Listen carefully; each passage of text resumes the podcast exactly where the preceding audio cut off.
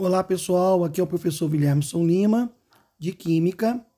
Vamos dar continuidade a nosso podcast de Química Orgânica, ou Química dos Compostos do Carbono. Vamos colocar aqui nesse podcast alguns exemplos da química no nosso cotidiano, da química orgânica.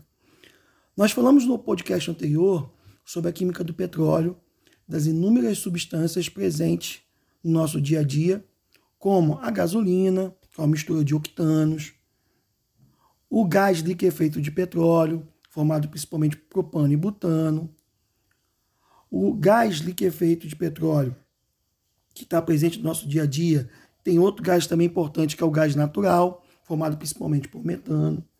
Além desses compostos presentes no nosso dia a dia, a formação de polímeros, de plásticos, devemos falar também dos compostos orgânicos naturais.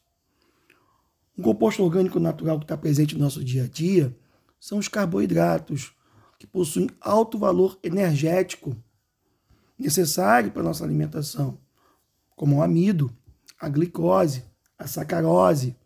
São produtos que estão presentes no nosso dia a dia e são compostos orgânicos. Além dos carboidratos, temos os lipídios, que são importantíssimos para nosso dia a dia. Os mais importantes, no caso, são os óleos, né? Alguns exemplos como óleo de palma, óleo de algodão, de oliva, óleo de soja, estão presentes no nosso dia a dia. São também substâncias orgânicas, características e de alto valor energético. É. Formam-se também os esteroides, que são uma classe especial de lipídios, que estão presentes no nosso sangue, por exemplo, como colesterol, né? e outros outros derivados lipídicos. Além dos lipídios, e como anteriormente falado, dos carboidratos, temos outros compostos orgânicos naturais que são as proteínas, que são formadas pela união de moléculas menores chamadas aminoácidos. Estão presentes, por exemplo, nas leguminosas, como feijão, lentilha, soja, além de ovos e carne. O organismo humano precisa das proteínas, pois são estruturais, não formam tecidos, formam músculos, estão presentes no cabelo, na pele. Então, são substâncias orgânicas estudadas principalmente na bioquímica. Além dos compostos orgânicos naturais que nós acabamos de citar, existem também os que são sintetizados em laboratório, que revolucionaram e causaram modificações nos hábitos da nossa vida, do nosso cotidiano como por exemplo os analgésicos, que são medicamentos é, de um componente orgânico natural, né? Alguns são naturais, como a morfina, outros artificiais, como a aspirina. Os adoçantes tão comentados hoje em dia para diminuir o valor energético da alimentação, né?